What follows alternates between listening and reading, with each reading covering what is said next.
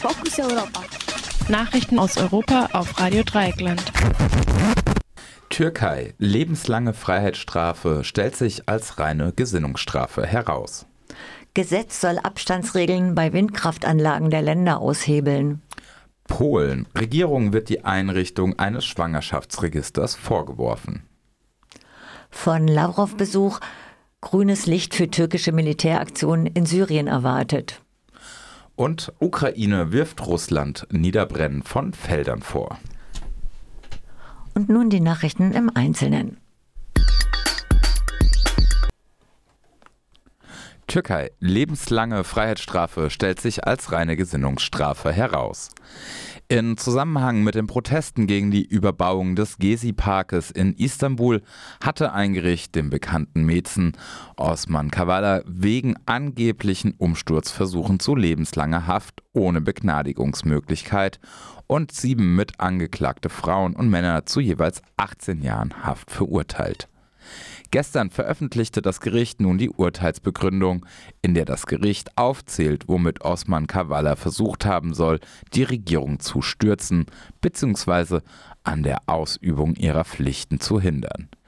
Dem Gericht war nicht entgangen, dass der Menschenrechtskommissar des Europarates von einem mehrtägigen Besuch bei Beginn der Proteste berichtet, dass er auch Osman Kavala getroffen habe und dass viele Gesprächspartner über übermäßigen Einsatz von Tränengas geklagt hätten.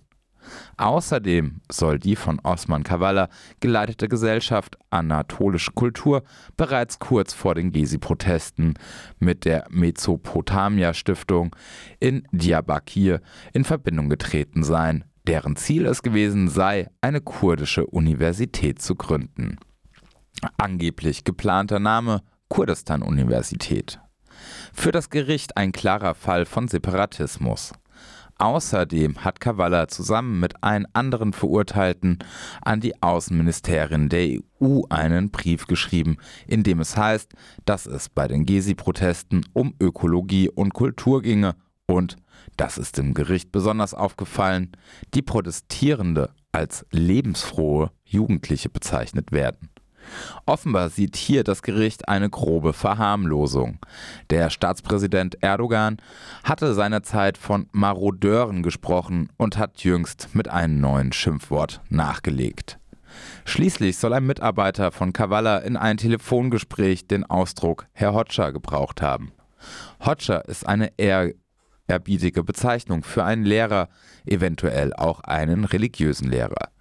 Dem Gericht ist damit klar, dass Osman Kavala in Verbindung zu dem Prediger Fethullah Gülen stand, den Erdogan für den Putschversuch im Jahr 2016 verantwortlich macht. Ob Kavala je etwas mit Gülen zu tun hatte, ist sehr fraglich, aber Erdogan hat lange mit Gülen zusammengearbeitet, ehe sie sich verstritten haben. So sehen die Vorwürfe aus, die einen Menschen für den Rest seiner Tage hinter Gitter bringen sollen. Das Urteil ist noch nicht rechtskräftig, doch da Erdogan die Justiz immer mehr kontrolliert, stehen Kavalas Chancen schlecht. Gesetz soll Abstandsregeln bei Windkraftanlagen der Länder aushebeln. Unter Berufung auf die Agentur Reuters berichtet die Frankfurter Allgemeine von einem Gesetzentwurf der Bundesregierung, der die Abstandsregeln der Länder für Windräder praktisch aushebelt. Die Regeln werden nicht einfach abgeschafft, aber sie sollen nur so lange gelten, wie ein Bundesland zwei Prozent seiner Fläche für Windräder ausweist. Wird das nicht erfüllt, fällt auch die jeweilige Abstandsregel. Gegenwärtig weisen die Bundesländer nur 0,8 Prozent ihrer Fläche für Windräder aus. Besonders restriktiv ist Bayern. Hier gilt eine 10 zu 1 Regel. Das heißt, in einem Abstand zehnmal so groß wie die Höhe des Windrades darf es keine Siedlung geben. Hohe Windräder sind aber effektiver, weil der Wind in der Höhe kräftiger weht als am Boden. Zugleich ist Bayern das Bundesland mit der größten Fläche. Besonders langsam, mit so zwei bis drei Windrädern im Jahr, erfolgt der Ausbau trotz grünem Ministerpräsidenten außerdem in Baden-Württemberg. Der Entwurf sieht auch Änderungen im Planungs- und Baurecht sowie beim Naturschutz vor. Begründet wird der Entwurf mit dem Klimaschutz und mit sicherheitspolitischen Interessen, soll heißen außenpolitischen Abhängigkeit von Energielieferanten wie Russland oder den Golfstaaten. Polen. Regierung wird die Einrichtung eines Schwangerschaftsregisters vorgeworfen. Am Freitag unterzeichnete der polnische Gesundheitsminister Adam Niedzielski einen Erlass, der eine Ausweitung der zentralen Erfassung von Gesundheitsdaten beinhaltet. Erfasst werden sollen auch Daten zu Allergien, Blutgruppe und eben Schwangerschaft. Darauf warf die linke Abgeordnete Agnieszka Ciemielknowska der Regierung die Einrichtung eines Schwangerschaftsregisters vor. Zitat, eine, ein Schwangerschaftsregister in ein Land mit einem nahezu totalen Abtreibungsverbot ist erschreckend. Zitat Ende, sagte die Abgeordnete am Montag. Befürchtungen wurden laut, dass sich Polizei und Staatsanwaltschaften an die Fersen von Frauen heften, bei denen auf eine Schwangerschaft keine Geburt erfolgte, weil sie im Ausland abgetrieben haben, eine Abtreibungspille benutzt oder eine Fehlgeburt hatten. Ein Sprecher des Gesundheitsministeriums versuchte zu beschwichtigen. Nur medizinisches Personal soll Zugang zu den Daten haben und angeblich folgt Polen mit dem Register einer Aufforderung der Europäischen Union. Hierzulande hat man allerdings von einem zentralen Register zur Erfassung von Schwangerschaften noch nichts gehört. Von Lavrov-Besuch grünes Licht für türkische Militäraktion in Syrien erwartet.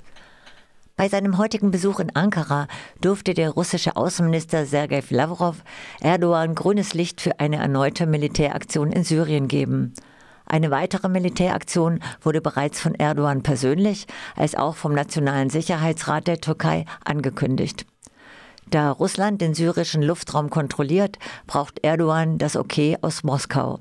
Seitdem Russland in seinem Krieg gegen die Ukraine festgefahren ist, hat Lavrov den Ton in der syrischen Frage stark geändert. Während er früher der Türkei vor allem vorwarf, Terroristen in der Rebellenhochburg Idlib zu schützen, warf er zuletzt den USA vor, den kurdischen Separatismus zu fördern. Die Türkei könne dem nicht tatenlos zusehen. Hinzu kommt die besondere Rolle der Türkei im Krieg gegen die Ukraine. Einerseits verkauft Erdogan der Ukraine Kampfdrohnen, die sehr effektiv sind und daher immer mehr zu einem türkischen Exportschlager auch für andere Länder werden. Andererseits beteiligt sich Erdogan nicht an Sanktionen gegen Russland und profitiert vom Rückgang der westlichen Konkurrenz in Russland. Russische Oligarchen sind in der Türkei offiziell willkommen und investieren in Immobilien. Es gibt den Vorwurf, dass Russland in der Ukraine gestohlenes Getreide über die Krim in die Türkei exportieren konnte. Mit seinem Veto gegen den NATO-Beitritt von Finnland und Schweden tut Erdogan Putin einen großen Gefallen und schließlich könnte Erdogan als Herr der Meerengen Russlands sogar eine Verstärkung seiner angeschlagenen Schwarzmeerflotte erlauben, was allerdings Erdogans Schaukelkurs zwischen Moskau und Kiew gefährden könnte. Angesichts dieser Gemengelage ist Lavrovs Zusage wenigstens für einen Teil der türkischen Forderungen wahrscheinlich. Es könnte um die Besetzung von vier Städten im Nordwesten Syriens oder sogar um eine 30 Kilometer breite Zone entlang aller Grenzabschnitte gehen, die die Türkei noch nicht besetzt hält. Es wäre ein schwerer Schlag und vielleicht das Ende der kurdischen Verwaltungszone Rojava. Die Hilfsorganisation Medico befürchtet selbst im Falle einer kleineren Aktion im Nordwesten, dass mindestens 100.000 Flüchtlinge aus Afrin erneut vertrieben werden. Ukraine wirft Russland Niederbrennen von Feldern vor. Das Militärkommando im Süden der Ukraine hat dem russischen Militär auf Facebook bzw. Meta vorgeworfen, Äcker zu vernichten.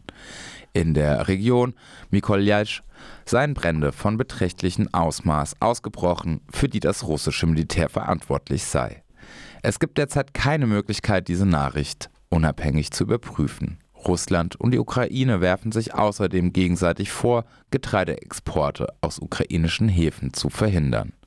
Putin behauptet, Russland werde Schiffe mit Getreide im Schwarzen Meer passieren lassen. Das Problem seien die von der Ukraine aus Sicherheitsgründen selbst verminten Häfen. Die Ukraine traut dieser Zusage jedoch nicht, zumal es keine direkte Abmachung darüber gegeben habe. Letztendlich mag die Blockade, Blockade der Häfen der Ukraine einen Propagandavorteil haben, ökonomisch und strategisch hat aber nur Russland Vorteile davon.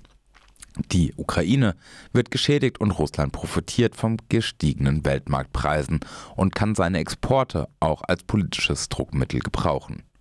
Auch könnten Hungerflüchtlinge in Richtung Europa aufbrechen und damit zumeist Putin-freundliche rechte Parteien wieder Auftrieb geben. Das waren die Nachrichten für Mittwoch, den 8. Juni 2022, geschrieben von unserem Kollegen Jan. Danke dafür.